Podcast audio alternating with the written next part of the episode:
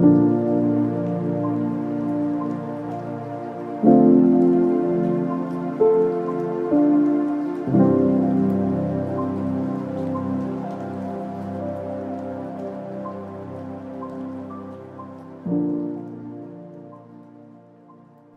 ¿qué tal? ¿Cómo estás? ¿Cómo te encuentras el día de hoy? Sé bienvenido, sé bienvenida a un capítulo nuevo.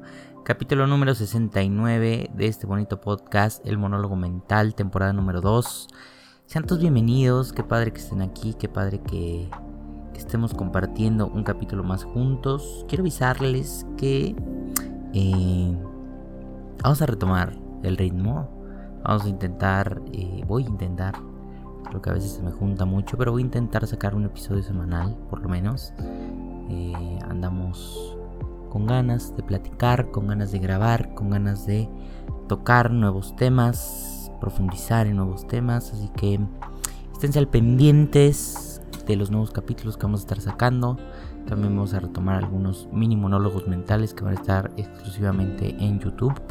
Así que vayan y síganos con monólogo mental, ¿vale? Y bueno, pues nada, en el último capítulo hablamos sobre precisamente sobre lo que son las conductas de rebote. Eh, hicimos una trivia por medio de Instagram. Eh, la persona que contestara las preguntas primeras, o sea, el primero que las contestara de manera correcta, se iba a llevar una mención y un saludo. la ganadora de la dinámica pasada fue Diana Rocío, quien eh, respondió de manera correcta todas las preguntas. Cada semana vamos a estar realizando una pequeña trivia eh, sobre los temas que aquí platicamos eh, con el fin de ampliar nuestro conocimiento y reforzarlo, ¿vale? La primera persona que conteste esas preguntas se va a llevar un saludo muy especial. Ok, el día de hoy vamos a ponernos cómodos, vamos a hablar sobre un tema bien, bien interesante, un tema que desgraciadamente muchos hemos vivido, muchos vivimos muchos experimentamos, ¿ok? Bienvenidos todos al episodio número 69, el mal de la autoexigencia. Ok, entonces, en esta ocasión pues nos vamos a adentrar en un tema que afecta, como lo dije, a muchos de nosotros y nos afecta en diferentes esferas de nuestra vida, ¿ok? No sé si alguna vez te has sentido atrapado en un ciclo interminable de perfección, donde sin importar cuánto logres o cuánto hagas nunca es suficiente. Constantemente estás presionado o presionada por producir más, por alcanzar nuevas metas, por alcanzar nuevas, eh, subir peldaños y peldaños sin mirar atrás. Están con un constante ciclo de autoexigencia donde nadie más te está exigiendo más que tú mismo. ¿Ok? Esto es lo que exploraremos el día de hoy cómo la autoexigencia puede convertirse en una trampa que nos impida disfrutar nuestros éxitos y vivir nuestra vida a nuestra forma, a nuestra tranquilidad, a nuestra manera, con nuestra esencia, con lo que somos, ¿ok? Así que, pues nada, hablaremos de cómo la exigencia se puede manifestar en nuestras vidas, eh, a veces de manera muy sutil, a veces estamos tan eh, enviciados y tan alienados a esta parte de autoexigirnos constantemente que caemos en, en un ciclo donde a veces no nos estamos dando cuenta del nivel de autoexigencia que estamos teniendo y estamos tan acostumbrados a vivir presionados, a vivir eh, con esta sobreestimulación y sobre con este pensamiento de sobreproducir lo vemos como algo normal, algo normalizado y algo que es parte de nuestra vida, ¿ok? Pero pues si tú te sientes de esta forma o te has sentido constantemente estresado o constantemente insuficiente, pues este episodio es para ti, ¿vale? Vamos a comenzar hablando sobre qué es la autoexigencia. En términos generales, la autoexigencia es una actitud en la que una persona establece estándares extremadamente altos para ella misma. Es decir, en una balanza, gracias a la sociedad, principalmente esto es gracias a que dentro de una infancia o dentro de años jóvenes tuvimos esta eh, sensación de parte de terceras personas sobre que nos exigían demasiado. a veces pueden ser nuestros padres, a veces pueden ser nuestros maestros o, alguna eh, persona que en su momento consideráramos un superior. Entonces, cuando existe esta presión en nuestra infancia sobre ser perfectos, sobre siempre dar más, sobre exigirnos más, sobre siempre ser mejores, existe y se crea esta actitud y este pensamiento y esta creencia donde yo mismo me establezco estándares muy altos para constantemente intentar alcanzarlos. ¿Qué puede provocarme esto? Esto nos puede llevar a niveles extremos de estrés y ansiedad. ¿Por qué? Porque la persona nunca siente que ha cumplido lo suficiente. ¿Por qué? Porque la persona constantemente se está exponiendo a situaciones que los llevan a su límite, situaciones que constantemente le exigen una actividad mental muy superior y que constantemente están viviendo bajo este ritmo de vida, a la larga resulta en estrés y ansiedad crónicas. Como ya lo hablamos en capítulos pasados, el estrés eh, crónico puede provocar muchos problemas de salud, incluidos eh, algunos muy graves como eh, infartos cerebrales, infartos cardíacos y muchos problemas de salud que pueden derivar hasta en la muerte. Así que es importante entender que el nivel alto de autoexigencia puede causarte muchos problemas de salud que aunque lo sientas o estés en este momento normalizado en el sentido de que estés llevando una buena vida, estés cumpliendo tus sueños, estés cumpliendo tus metas, a la larga te va a provocar problemas. ¿Ok? Entonces, la autoexigencia se puede dar de dos formas. La primera forma es desde el perfeccionismo, que tiene que ver con eh, estos estándares muy altos, los cuales hemos internalizado y no se modifican por las expectativas de los demás. Es decir, pudieron haber existido, como te lo comenté en un inicio, por terceras personas, pero tú los adoptaste, te las creíste, te la compraste y ahora ya los tienes completamente internalizados, ya están completamente, forman parte de tu persona, de tu personalidad. Y no importa lo que los demás digan, no importa lo que los demás hagan, no importa lo que los demás piensen, tú es algo que ya tienes en tus conductas y creencias internas. Es decir, es más complicado cambiarlo. ¿Por qué? Porque ya está ahí metido y es algo de lo que constantemente te agarras, es algo de lo que constantemente usas para salir adelante. ¿Ok? Entonces, la primera forma es esta. La segunda forma de autoexigencia puede darse por la búsqueda de aprobación de terceras personas. ¿Ok? En otras palabras, eh, se atribuye una importancia excesiva a la aprobación, a la opinión o al reconocimiento de otras personas sobre mi trabajo, sobre mi esfuerzo y sobre mis necesidades. Así que, ¿qué sucede aquí? Antepongo mi bienestar, antepongo mis necesidades, antepongo mi salud con tal de agradar, con tal de sentirme validado, de sentir que mi esfuerzo vale, de sentir que somos útiles. ¿Y qué sucede? Que desgraciadamente las personas a las que a veces entregamos esto o queremos sentir esa aprobación, no les es suficiente. No les es útil o a veces necesitan más o porque nos tienen ahí necesitan más de nosotros. Y desgraciadamente buscan aprovecharse y caemos en una constante búsqueda de aprobación que desgraciadamente nunca vamos a lograr. ¿Ok? Entonces, este también es un problema. ¿Por qué? Porque radica directamente en nuestra autoestima, en cómo nos estamos relacionando con las otras personas, cómo estamos eh, viendo nuestro autoconcepto y hacia dónde nos está llevando esta autoexigencia, que es una autoexigencia completamente externa. Yo las clasificaría como autoexigencia interna y externa. La interna es esa que viene de tus pensamientos, tus creencias, tú has adquirido y tú te has comprado. La externa de aquellas exigencias de fuera que tú buscas cumplir, de aquellas expectativas que tú buscas llenar. ¿Ok? Entonces es cuestión de que tú empieces, eh, ahorita que estás escuchando este capítulo, si has experimentado la autoexigencia o si vives constantemente con esta sensación de autoexigencia, empezar a dilucidar empezar a identificar al enemigo, empezar a saber y a conocerte qué tipo de autoexigencia tienes, de dónde viene tu autoexigencia y por qué viene tu autoexigencia. Solamente recuerda que conociéndonos y conociendo aquello que sentimos, aquello que pensamos, aquello que creemos, podemos cambiarlo, podemos salir adelante. ¿Ok?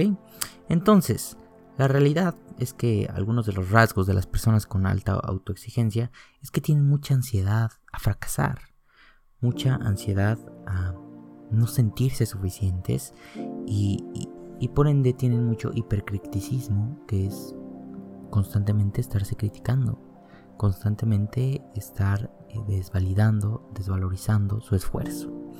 Otro de los rasgos es que eh, muchas veces son personas altamente competitivas, tanto con ellos como con los demás. Están constantemente buscando competir y por tanto tienen eh, poca tolerancia a la frustración. Eh, son sentimientos comunes la irritabilidad, el enojo, eh, la ansiedad, el estrés, nerviosismo y presentan una bipolaridad yéndose a dos ejes completamente extremos, como puede ser un todo o un nada, ¿ok? ¿A qué me refiero eh, con esto? Es o hago esto así o no lo hago, ¿saben? O esto me sale bien o, lo tiro a la basura. Es completamente este conductas extremas donde existen estos dos polos, ¿ok? Entonces, eh, pues estas personas raramente disfrutan de su éxito. Para ellos conseguir una meta es algo más, una tarea más que cumplir, algo más que tienen que hacer. Y por ende suelen ser personas un poco apagadas o con poco con una sensación de poco tiempo, poca apertura y poca disponibilidad. Ok, entonces, eh, sin embargo, como ya lo mencioné, una de las principales eh, características de estas personas es su ansiedad al fracaso. Esta ansiedad a no poder comportarse dentro de sus estándares. Y desgraciadamente, eh, estas conductas o esta ansiedad al fracaso la traspasan o la, o la llevan a otras esferas de su vida como lo puede ser eh, en la esfera romántica. Y establecen y ponen estándares en su pareja que obviamente no tiene por qué cumplir. Sin embargo, esta persona busca y somete a veces a la otra persona a esos estándares y empieza a adentrar a esa persona en un estándar también de autoexigencia sobre cómo debe ser, sobre cómo debe vestir, sobre cómo debe pensar, sobre los logros que tiene que tener, etc. Entonces, Desgraciadamente las personas con altos niveles de autoexigencia pueden llevarlo a distintas esferas de su vida. Y probablemente si no cambian esta forma de ser y esta forma de pensar y llegan a tener hijos o llegan a ser cuidadores de algún infante, van a heredar estos comportamientos. Van a heredar estas ideas de autoexigencia y las van a pasar a otras generaciones, ¿ok? Entonces lo importante que hay que entender con la autoexigencia es que no es normal, ¿ok? No es normal.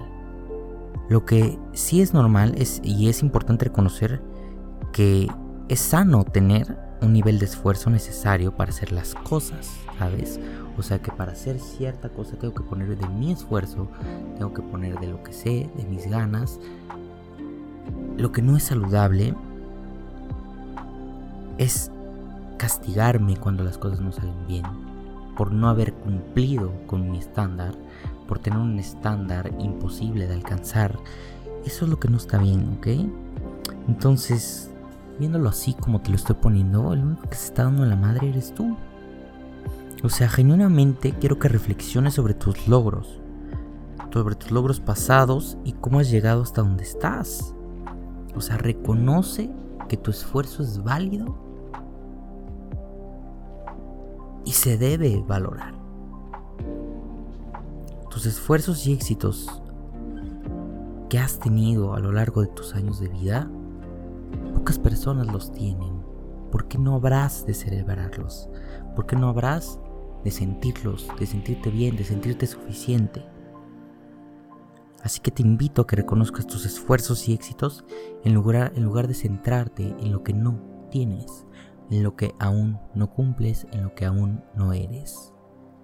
¿Por qué? Porque esto solo te va a desgastar, esto solamente te va a deprimir, te va a, a centrar en un ciclo de autoexigencia del que te va a costar mucho trabajo salir. Otra cosa es que considera que las expectativas que te impones sean realistas. O sea, la realidad es que la autoexigencia a veces se basa en estándares poco realistas, por lo que es importante revaluarnos, revaluar que a lo mejor mi meta de hace un año, o mi estándar de hace un año, o mi expectativa de hace un año no es la misma de ahora. ¿Por qué? Porque ya no soy la misma persona que era. Ya no soy la misma persona que fui, ya no soy, tengo los mismos pensamientos, ya no tengo los mismos eh, elementos, características, hay que estar constantemente revaluando mi ser y hacia dónde voy. ¿Qué expectativas tengo de mí mismo? ¿O cómo las pienso lograr? Mis metas, mis deseos, lo que yo quiera. Ok, te dejo estas dos, dos sencillas reflexiones y ahora te voy a dejar con consejos que puedes empezar a hacer para dejar de, de autoexigirse exigirte. La primera, obviamente, pues es ir a terapia. Recuerda que los profesionales de la salud mental nos pueden apoyar a darnos herramientas y hacernos responsables de nuestro proceso para que podamos cambiar aquello que nos está haciendo daño, aquello que nos está haciendo poco funcionales, ¿ok? Entonces, ese es el primer consejo, ir a terapia. Segundo consejo, empezar a establecer metas realistas y alcanzables. Yo te recomiendo que, por ejemplo, si tienes un objetivo grande, como puede ser terminar una licenciatura, por ejemplo, dividas ese objetivo en pequeños pasos y en pequeños planes que te permitan celebrar logros intermedios que al final se convertirán en un gran logro que es terminar una licenciatura. Pero es importante que no veas todo como un círculo, sino como pequeños círculos que van rellenando ese gran círculo. ¿Ok? Segundo, practica la autocompasión. Trátate a ti mismo con amabilidad y comprensión, tal y como lo harías con un amigo. A veces aconsejamos demasiado bien a nuestros seres queridos, pero somos muy duros con nosotros. Eh, nos tratamos con una vara demasiado alta y nos olvidamos que también somos humanos, que también sentimos, que también pensamos, que también oímos y que también merecemos amor. ¿Y quién más para darnos amor que nosotros mismos? ¿Ok? Siguiente es aprende a decir que no. Reconoce tus límites y no te sobrecargues con demasiadas responsabilidades y menos para buscar la aprobación de los demás porque te voy a adelantar algo. Nunca, nunca va a ser suficiente. Nunca va a ser suficiente para las demás personas. Nunca vas a dar de ti lo suficiente para buscar o para tener la aprobación del otro. Si le das ese poder al otro, lo va a aprovechar en su contra. Así que aprende a decir que no. Reconoce tus límites, reconoce lo que tú puedes dar, lo que no puedes dar, tu esfuerzo y pon tu límite. ¿Ok? Otro, cultiva la resiliencia. Acepta y deja de ver a los errores como un fracaso, como esa ansiedad de no poder ser y no poder cumplir con aquello que tú quieres, con aquello que tú sueñas. Al contrario, empieza a ver esos errores como oportunidad de aprendizaje, como oportunidad de crecimiento, como oportunidad para seguirte nutriendo, para seguirte conociendo, para seguir avanzando en tu camino para ser un ser humano pleno, sabio y feliz. Entender que errar es de seres humanos y que nos vamos a equivocar un chorro de veces, muchísimas veces, pero la clave está en observar estos errores para aprender de ellos en lugar de recriminarme y de sentirme menos por no haber cumplido mis expectativas. Y última, desconéctate y relájate. Programa un tiempo para ti, para tus actividades, para hacer cosas que te distraigan, que te causen alegría, que te causen relajación, que te hagan feliz, aunque sean pequeñas. No te olvides de esa parte humana, de esa parte eh, que tienes, que te hace ser humano, el arte, no sé, eh, la comida, tu serie favorita, cualquier cosa que te saque del ciclo constante de producir y producir y producir sin parar, es buena. Así que busca tiempo para esto. Busca tiempo para ti. Y pues nada, ese fue el capítulo de hoy. La verdad es que desgraciadamente la autoexigencia es un mal que cada día es más común, que muchos atravesamos, pero creo que es importante darnos cuenta que tenemos mucho tiempo para, para poder cambiar aquellas cosas que no nos gustan. Así que estás a tiempo de cambiar. Dejo con una última frase que dice más o menos así. Dejar de autoexigirnos no es renunciar a la excelencia, sino liberarnos de la prisión de la perfección para permitirnos crecer de manera auténtica plena. Nada, pues yo te dejo con esa frase. Eh, esténse al pendientes de la trivia del monólogo mental que va a estar en Instagram. Pues nada, síganos, nos vemos, cuídense mucho, descansen, tengan un bonito día. Em, y pues nada. Adiós, los quiero mucho. Bye.